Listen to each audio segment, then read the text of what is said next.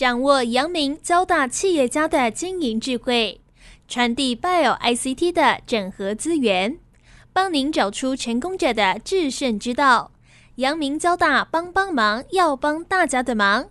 欢迎收听由林宏文所主持的《阳明交大帮帮忙》。各位听众朋友，大家好，欢迎收听华语电台阳明交大帮帮忙节目，我是主持人林宏文。啊，今天很高兴呢，我们要邀请到哦，台湾半导体产业里面哦最重要的所有产业界的人呢，都要推崇他为是他们的老师的吴崇宇校长。那他是交大的前校长哦，二零二零年退休哦。那最近呢，他的一生哦，已经写成一本书哦，叫《无我心宽》哦，这个是吴崇宇校长的口述历史。那这本书呢？诶，我收到了，我就赶快把它读过哈。哇，我觉得很有趣哈。这个吴校长一生对台湾半导体产业的很多的贡献哦，那中间有非常多的小故事哦。所以今天我们要邀请吴崇宇校长哦，来跟我们分享这些点点滴滴啦。那大家都知道呢，台湾半导体从应该是七零年代哈到八零年代哈那个开始萌芽哦，那一直到现在，其实已经是非常重要的产业了啦。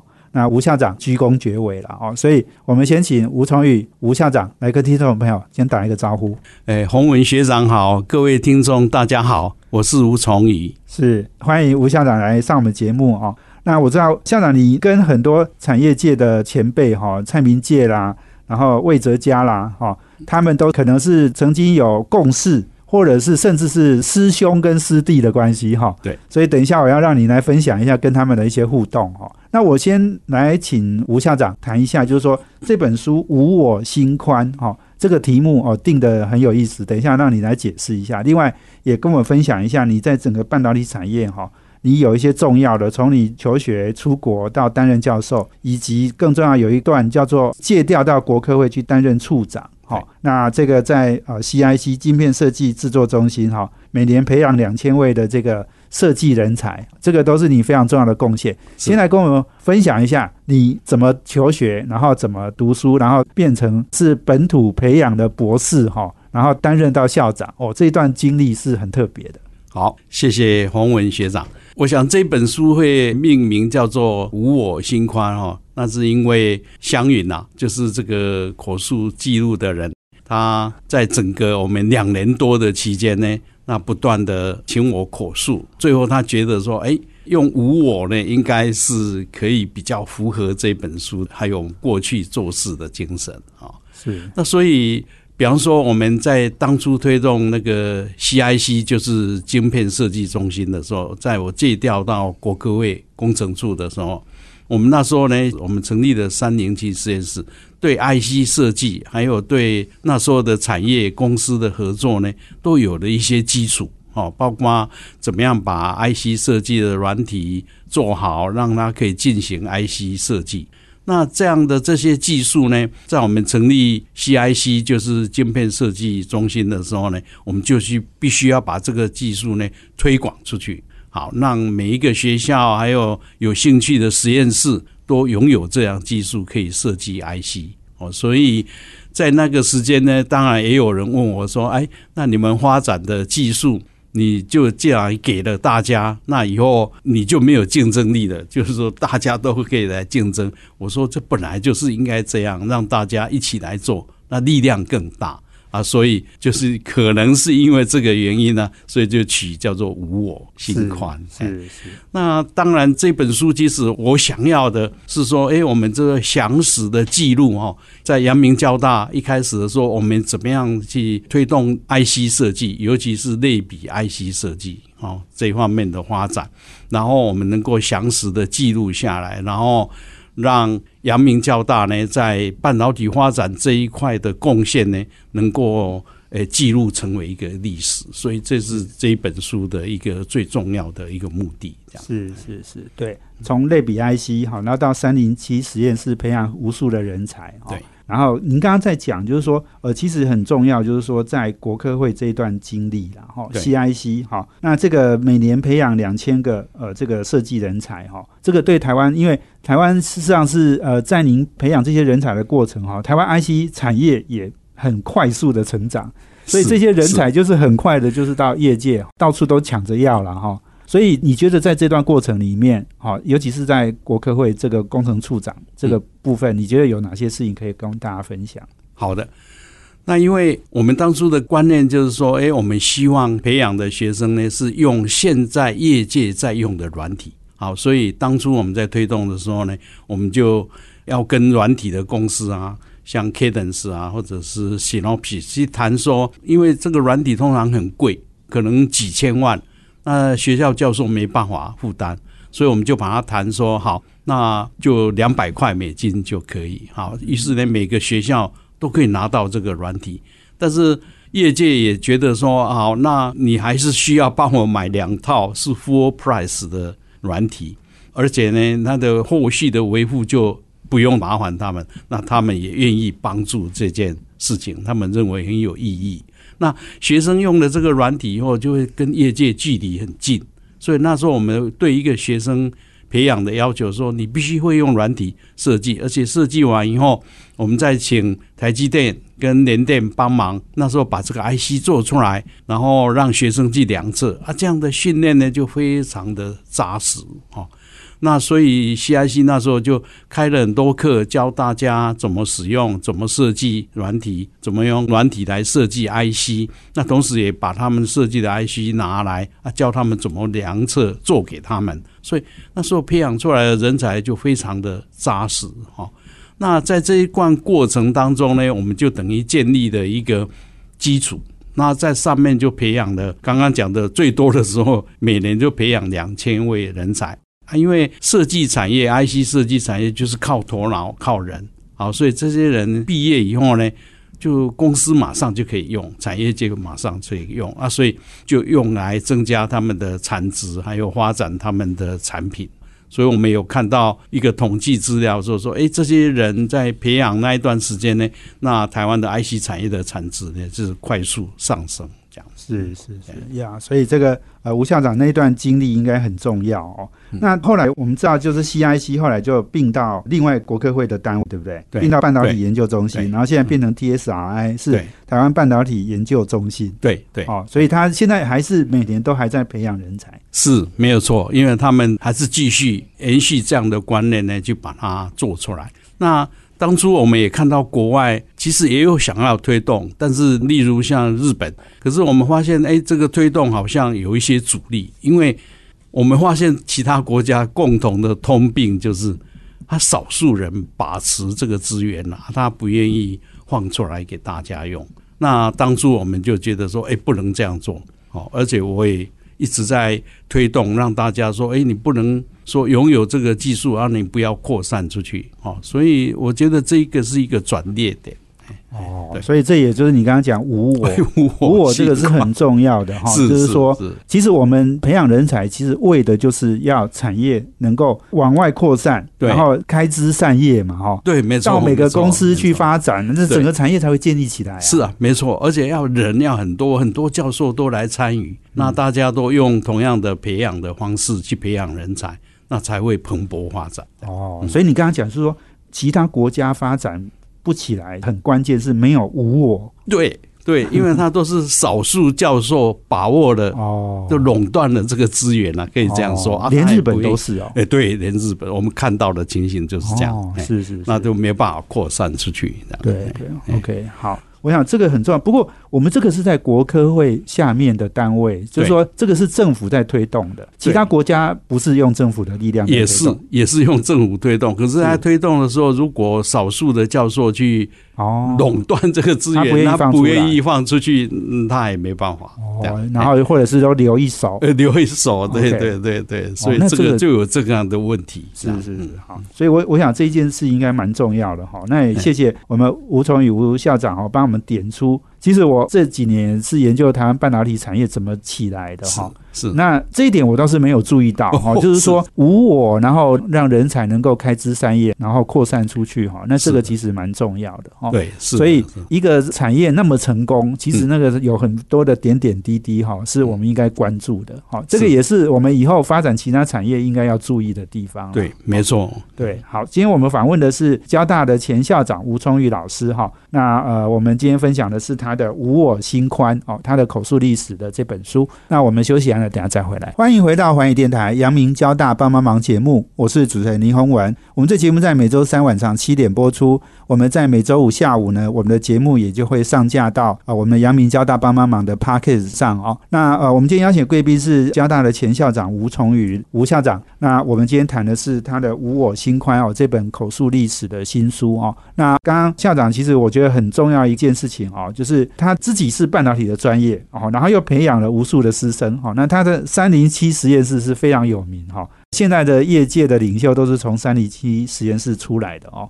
那尤其在类比 IC 哈，我们台湾的这种竞争力哈，很多也是来自吴老师的贡献哦。那这一段要请吴老师来跟我们分享两个人哈。我想您跟他们互动是非常多哈，一位是联发科的董事长蔡明介，是另一个是台积电的总裁魏哲嘉哈，是他也是接下来六月以后就会接董事长哈。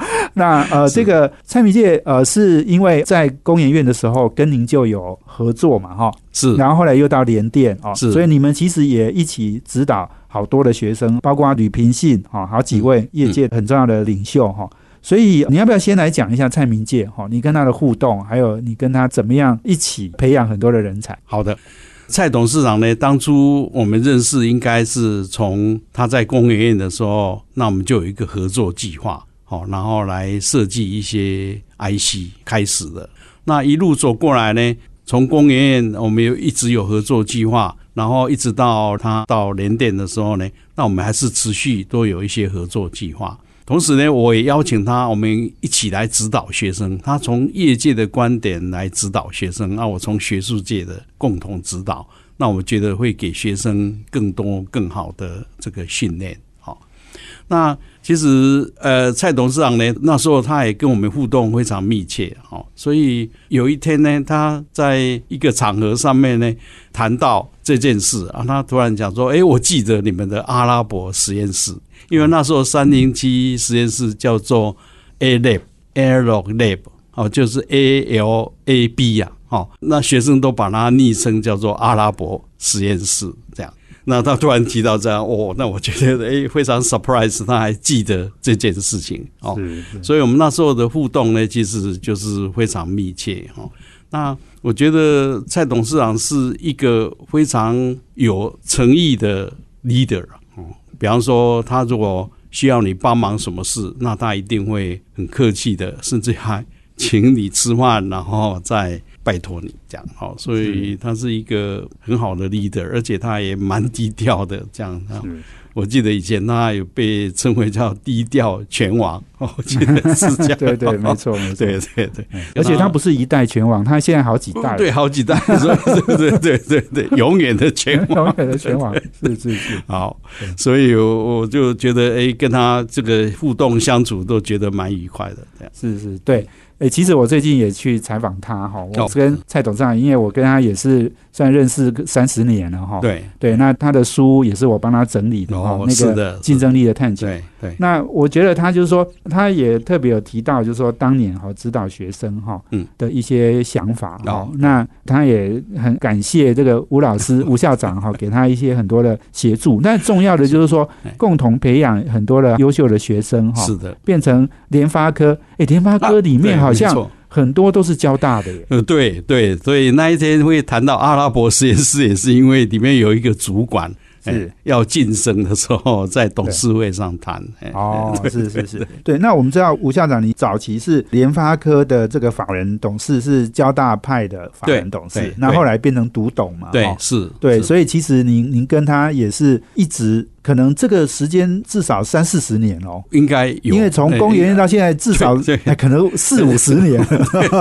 对，我太低估了你们的经历了。对对，那所以我们之间其实就是也算互动密切了。那当初也有很多学生。就毕业以后就到蔡董事长的公司服务，那我们也很乐意也看到这种情形，这样。对对对。另外给我一个很深的印象是，他对技术哈的投入非常的深哦，他自己到现在都还是对那个技术的发展哦，因为他一直觉得联发科就是技术要取胜，对对，所以他还自己本身也都对技术的钻研还是非常深入的。对，是的，我我们在董事会上也可以感觉出来，他其实对技术还有对创新其实是蛮注重的，是，而且他在公司的管理治理方面呢，也都有很重要的、很正确的观念。对对，我想联发科现在已经是全世界大概是第五大的哈 IC 设计公司了，然后，所以我相信，哎，不过他还是你刚刚讲，他很低调、很谦虚。哈，他说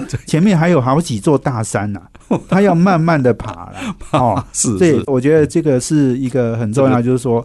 他没有觉得说现在成就就已经是很高了，是的，是的，他还觉得还有很多要努力的地方，要努力的地方是是。好，那另外吴老师也让你来分享魏哲家哈，那魏总裁呃应该算是你的同门师兄弟了哦，对，算是 师弟哈，你你们的共同老师是吴庆年老师嘛，是的，对，所以他是小你几届的学弟，应该是小我。三届，三届。左右。哎，OK，对对对对。所以我们那时候他在练硕士班的时候，我应该是在念博士班的时候，那我们就是有共同的指导教授嘛，就是吴庆元教授这样。是是。那那时候吴教授有时候就会诶邀学生一起去外面走一走。那我们那时候有去南横。纵走南横这样，这样就是用走路的，都走过南横。那大家都有参加哦，那所以大家非常密切的互动。是是是，啊，他以前也都一直很爱开玩笑，对不对？哦，对，我们都很喜欢跟他在一起，因为跟他在一起，我们都觉得很快乐。他是很风趣的人呐，哎，他有时候会。有一些虽然是比较严肃的，但他都会用比较轻松的方式来说明。啊，你你印象中他讲过最好笑的笑话是还记得吗？可能不记得，不过我们每一次在一起就是会哈哈大笑，就对了。是是是是，对对。那你们到现在也还有一直有互动？哦，有，因为他每年那个吴建元老师的生日，哦，就教师节。教师节每年的教师节，他都会请吴庆元老师吃饭，那我们就去当陪客嘛，哈。那每一次在吃饭的时候呢，我们就会讲很多事情，哈。那他有时候，比方说老师刚退休的那一次啊，他还跟老师开玩笑。我想唯一敢跟老师开玩笑，大概就是他。他还说：“呃，吴老师，你现在退休了，那。”就不要常常回学校哦，这样子，诸如此类的。是是是，所以在这个互动过程当中，我觉得他人是非常诚恳，然后但是他很风趣，所以我们很多事情呢，我想都会用这种方式就可以解决掉。这样是对，因为我知道，就是说现在我们交大有这个半导体的学系嘛，是，所以这个半导体科系好像跟这个台积电的赞助也相当有关。哦，是的。那这件事就是我们有一次在聚餐的时候啊，那我就跟他讲，因为他是那时候阳明交大的电子系毕业的系友嘛，那我就跟他讲说啊，现在电子系并到电机系了。那他听到这样的事情，他有一点 surprise，因为之前可能他都不知道，他有一点 surprise。那我又跟他讲说，那我们现在想要诶成立一个半导体方面的系大学部，因为我们认为。从大学部就开始培养半导体的知识给学生是一件非常重要的事情啊，他也非常支持这样的观念，所以那我们就在那一次参会谈一谈以后呢，那我回来就去告诉李正宇副校长说啊，你们应该去跟他报告这件事情哦，正式的报告。后来正式报告以后，哎，隔年我们在聚餐的时候。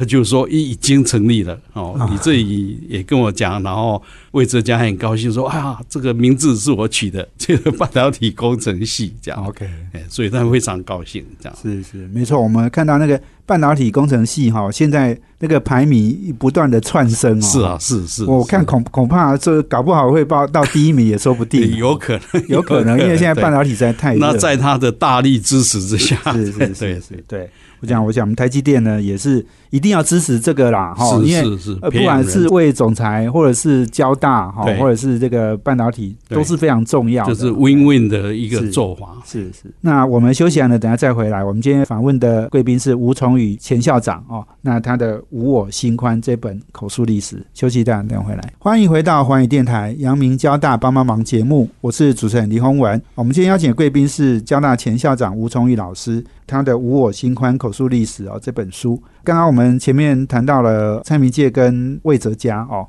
那吴老师，您跟蔡明介是同年，哦，是同年纪嘛，哈、同年对。那魏哲家魏学弟应该是小你三四届小你三四届，对，三四岁对嘛，哈对对对，所以其实实你们都算同一辈了，哦。对那我想你们是对台湾半导体产业贡献非常多的人哦。那我想在你们这一辈的这个学生哈、我们也许来谈一谈哈、吴老师，你觉得你最得意的门生应该很多哈、你要不要跟大家分享一下你的得意门生，然后你怎么跟他们相处？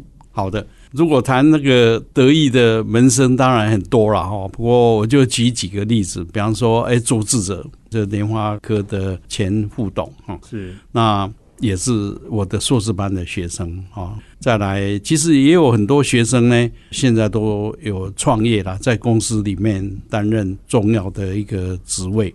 那在半导体产业，比方说，哎，李平信哦，也是莲花科前副总，那他现在在达化科技哈。那另外在学校的就是柯明道老师，那他在这本书呢，我们也邀请他写的一个推荐序，这样，哎，所以大概就是这样的学生。是是那这些学生其实都是从三零七实验室，就所谓的阿拉伯实验室出来的。我觉得我能感觉他们是以此为傲了，哦，就是大家建立的一个金牌的实验室。是是是，这几位学生里面哈，卓志哲卓先生他已经算是退休了，是是。不过我想，我记得他当年应该是从联电跟着 MK 啊对蔡明介啊一起出来创联发科的，对对对，对，而且他是电信系，我记得，哎是没错，他是电信系，然后后来才念您的电子研究所，呃电子研究所，对对，是是是，对，对。那卓志哲也是很低调的人哦。我觉得是没错。对，这个您的学生好像都很低调 哈。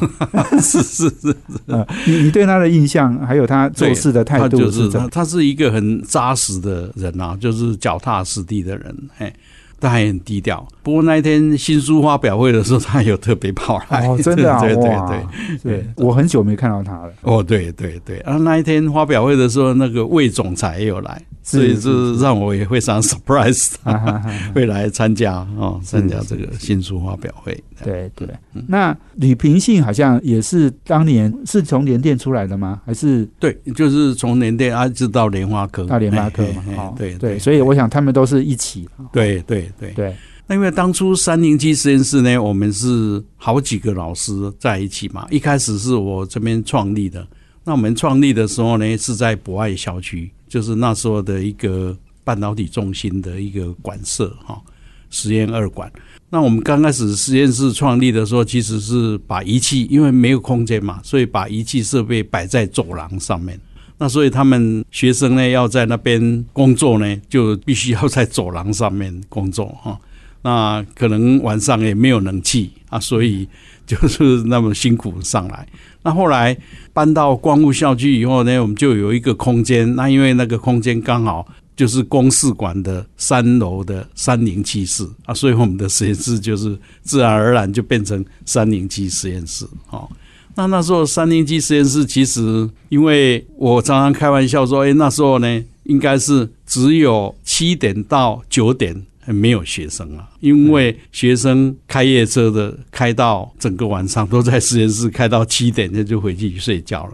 啊，没有开夜车的就睡到九点再来，所以七点到九点中间是没有学生的。啊，可见他们学生的努力、认真的程度很认真了哈。对对，哎，那那时候在指导这些学生的时候，因为常常要帮他们改论文嘛，尤其是我借调到国科会工程处的时候，常常都要晚上才能改啊，然后有时候要改到哎很晚，那改到很晚的时候。我要急着找学生啊，把问题厘清，或者是让他们论文拿回去，这样。是。那那时候我就会打电话去找他们，那打到宿舍，那。是。所以宿舍的学生都知道，这时候来的电话一定都是我的学生，所以他们电话还没有接起来就开始叫人了、啊，就吴创宇的学生来接电话。对 对对。对，对，这个是柯明道柯老师他在他的推荐序里面写里面写的，对对对对，他都记得这件。我我相信那个被电话骚扰的那些同学一定很气，说 哈叫你们赶快来接啦！对十二点多打来。嗯。对。不过我记得那时候学生宿舍，我因为我自己也住过哈嗯，哎，十二点钟还是很热闹呢。哦，是啊是啊，学生睡。从来没有那么早睡十二点应该还是大家不是在吃宵夜，不然对可能还在看电视哎哈，对对 聊天这样子对。那因为那时候博爱校区的实验室啊，跟那时候电子系的实验室哦，电子研究所的实验室就在博爱校区嘛。那我住的宿舍那时候在也在博爱校区啊，中间就刚好隔了一道小门，这样是那就很近了，就走小门。如果要绕大门，就要绕很远。所以那时候我常常要给学生论文，或者是要求学生拿论文来给我改，都是透过那个小门这样是啊。所以他们学生应该都记得，常常半夜，有时候是凌晨，就透过那个小门来传递东西，这样。哎哦，因为那时候还是有一点门禁的哈，应该算是门禁吗？还是呃它只是比较近而已，就是说啊那里也没有门禁，因为它一个很小的门，哦很小的门？OK，啊，一开门进去就是我的宿舍，哦，所以就在旁边了、所以很近啊。如果你绕大门，就要从博爱校区的大门走到学武路，然后再绕到我们宿舍的大门。那有时候宿舍大门是关起来的，这样。对对对。那我知道柯明大柯老师现在呢，他也是生医电子是转移研究中心哎的的主任嘛，对哈。对对。所以这个也是后来好像吴崇宇吴校长，您后来把你的研究哈、嗯。往这个 bio ICT 对。啊，刚刚讲的生医电子对啊这个结合的这样的一个对领域去对发展，对，可以大概讲一下好。柯老师跟您在做的这些事吗？好，那因为我们一直有一个观念，就是说，哎，希望发展那个高阶植入的医材在台湾啊，发展这个产业，然后把我们的半导体的优势实力的 IC 呢带进去这些高阶的医疗产品上面，哈，这就是我们一直秉持的理念了哈。那所以我们就推动了很多这方面的一个医材的发展，比方说像人工视网膜，我们也是用台积电的晶片呢。做成一个晶片呢，植入人工视网膜，然后植入盲人的眼睛，让盲人可以看得见。那另外呢，癫痫治疗的闭回路的一个治疗的晶片，我们也是用 SOC 哦，点一八 micron 啊，台积电的晶片做 SOC，然后放在病人的身上呢，然后去侦测癫痫的发作，快要发作的时候，我们就用电刺激去抑制它，这样哦，所以这也是一个例子。那这些都要一个团队来做啊，所以我跟柯明道还有其他的教授呢，诶，大家就组一个团队，一直来发展这个东西。但是在学校发展的时候呢，你没办法变成产品，因为学校不能制造产品，所以我们后来就决定要 spin off 哦出去，变成精神医创公司。那在精神医创这边呢，刚好也是江信清经验的那个总经理呢，他就愿意来投资，所以我常常跟他讲说：“哎，你怎么会投资这个？要很久才会看到产值的这个产品。”那他还觉得说：“哎，这是一个很有意义的该做的事情。”哈，那我们就是也是用这样结合在一起一个团队呢，然后一起来发展这个台湾的医材产业。是是，我想刚刚讲那个经验的那个江总经理，也算是柯明道老师的学生，是我的学生，是你的学生哦。那他那时候是博士班是学生啊，那时候博士班的时候，他就做人工视网膜的一些晶片的发展，这样是是 OK，所以他一直记得这件事，哦，所以他有曾经。开发过这个计划。对，不过他的经验是做那个 ESD E ESD 就是那个什么静电静电的那个防护的对防护的对 IC 啊对对对，那也非常成功是是是，对对对好，那我们今天访问的是呃交大的前校长吴崇玉老师哈。那我们休息完了，等下再回来来谈这个无我心宽的口述历史。欢迎回到环宇电台阳明交大帮帮忙节目，我是主持人林宏文。我们今天邀请的贵宾是呃交大前校长吴崇玉老师，谈的是无我心宽的口述历史。那刚刚我们讲到哦，老师您即使是半导体培养人才非常有经验，而且其实也是学生无数了哈，都在这个行业里面哈，而且就是开枝散叶，散布到每个公司去是哦。但是现在就是说，台湾的一个困境就是少子化，然后人才感觉是很不够的哦是。那我们当然也有一些外籍学生来台湾上课哈，是来念硕士或博士等等。嗯，可是感觉上这个我们的人才的来源还是很受限。我我是不是请吴校长来跟我们分享一下，就是说怎么样解决台湾的人才的问题？你应该有一些想法。好的，我觉得这个解决的方式，就人才现在比较少嘛，哈。那我也看到说，就分两块来谈哦。一块就是说，诶，我们自己的人是不是应该要再加强培养啊？因为现在的社会的发展呢，变成各个领域都有出来，比方说其他的领域啊，很多不同的领域，学生可以选择。所以我倒是觉得说，应该让那些学生对半导体有兴趣的学生呢，提早接触半导体啊。比方说，现在我也看到有一些高中开始在他们学校开半导体学程的一些课程，从高中培养。那我也认为，诶，应该大学要培养，所以阳明交大也成立了半导体工程系，哦，就从大学部开始一路培养上去。啊，另外还有一块很重要的就是，诶，怎么样把外国的人才吸引到这个领域，然后培养他们啊，将来为我们的产业帮忙服务啊。那这一块呢，就是说，我觉得那就聚焦在培养人才上面。然后我们如果从国外来引进人才的话，其实是要花比较多 effort 哦，包括从语言上面。所以我觉得说要做的话呢，应该是先培养老师哦，比方说。对国外的这些人才呢，比方说越南啊、泰国或者是欧洲啊，或者是其他国家的有兴趣的呢，我们应该先集中全力，花比较多时间去培养这些老师，有兴趣的老师。然后这些老师将来我们就聘他继续培养后面的学生。那因为比方说越南，好，那我们先培养越南的老师啊，他要培养的学生就更容易了，哈，因为他们基本上就是母语是一样的。所以我觉得说应该集中大家的力量，比方说，哎，不同的大学可以组一个类似像联盟，那大家来培养，啊，政府可以投入经费跟资源，好，然后来培养老师，然后再从老师进一步再培养学生，那这样应该会让人才的 base 更多，啊，而且会如果要培养高阶人才，也是可以做得到的，这样是是哦，这个。过去很多人都是想说吸引国外的学生来台湾读书，哎，校长是觉得说应该吸引国外的老师来台湾，没错，训练老师就是母鸡啊，抓母鸡比抓小鸡要要更重要，因为母鸡还可以培养一堆小鸡，生态，而且而且刚刚吴校长你也讲到，就是说。其实无我的概念就是说，哈，你不用担心，好像培养了老师他就会培养一堆学生来跟你竞争，对，好像也不是这样嘛，不是这样，哎，因为他会培养很多学生啊，这些学生自然而然就会回到我们的产业，哦，因为台湾在半导体产业是领先的嘛。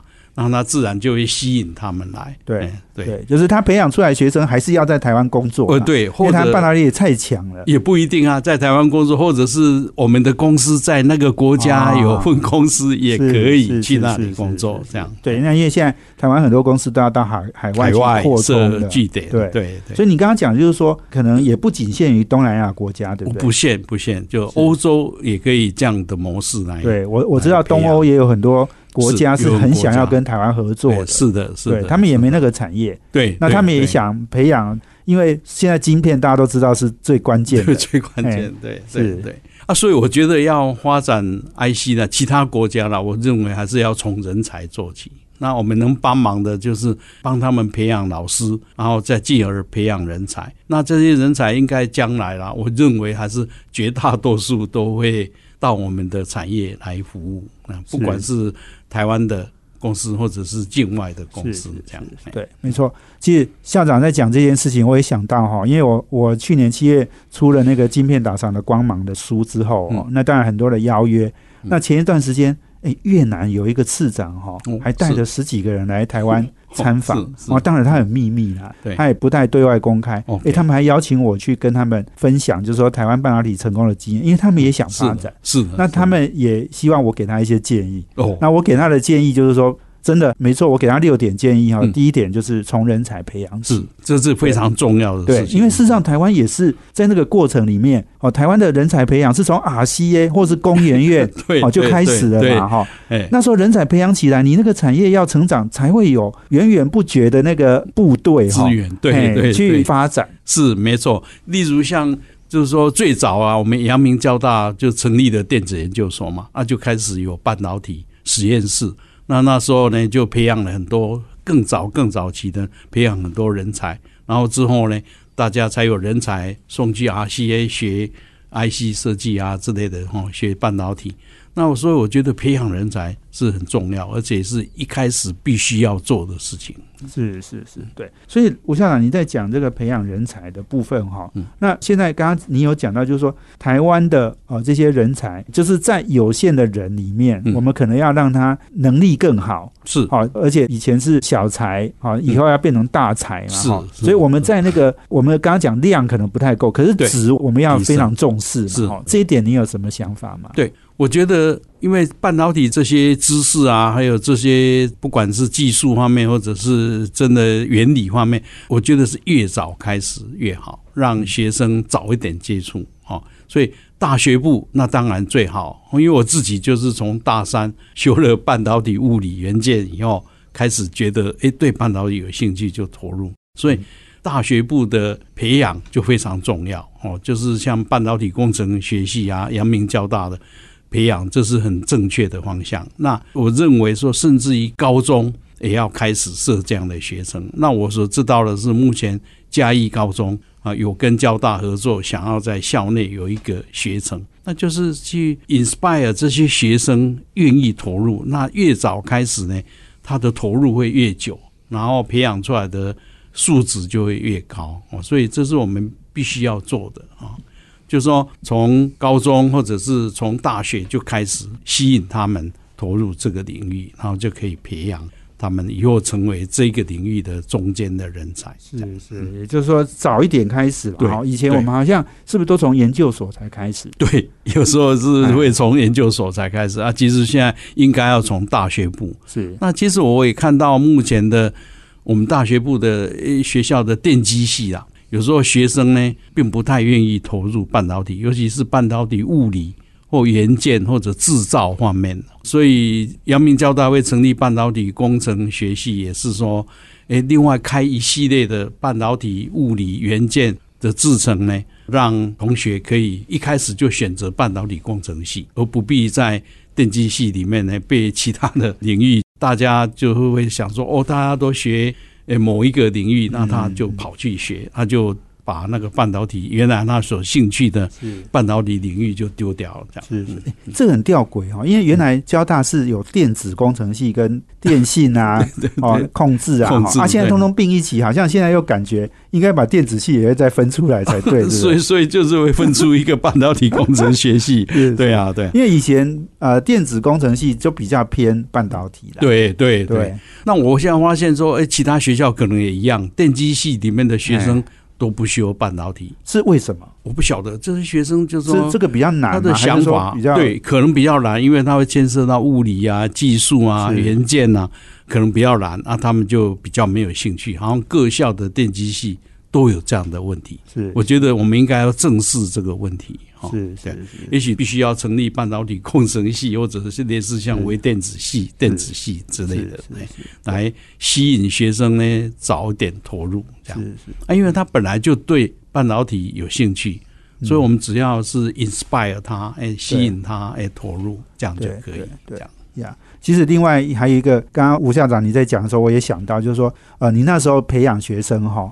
一定是毕业前都要做出一颗 IC 嘛？对对，那 IC 一定要 work，对，没错，对，要验证成功，对，然后才能毕业。对，即使做不好哈，也要知道原因。原因对，没错。所以这个就是说，这种很扎实的训练哈，这个才是让这些人到产业界不会他们说什么叫学用落差哈。对对，马上可以用。你的品质保证出去，人家业界说哦，这个好，可以很好用，这样。是啊，是啊，是啊。对，好，我想今天时间。有限哈，我们非常谢谢我们交大前校长吴崇宇校长啊，跟我们分享的无我心宽的口述历史啊。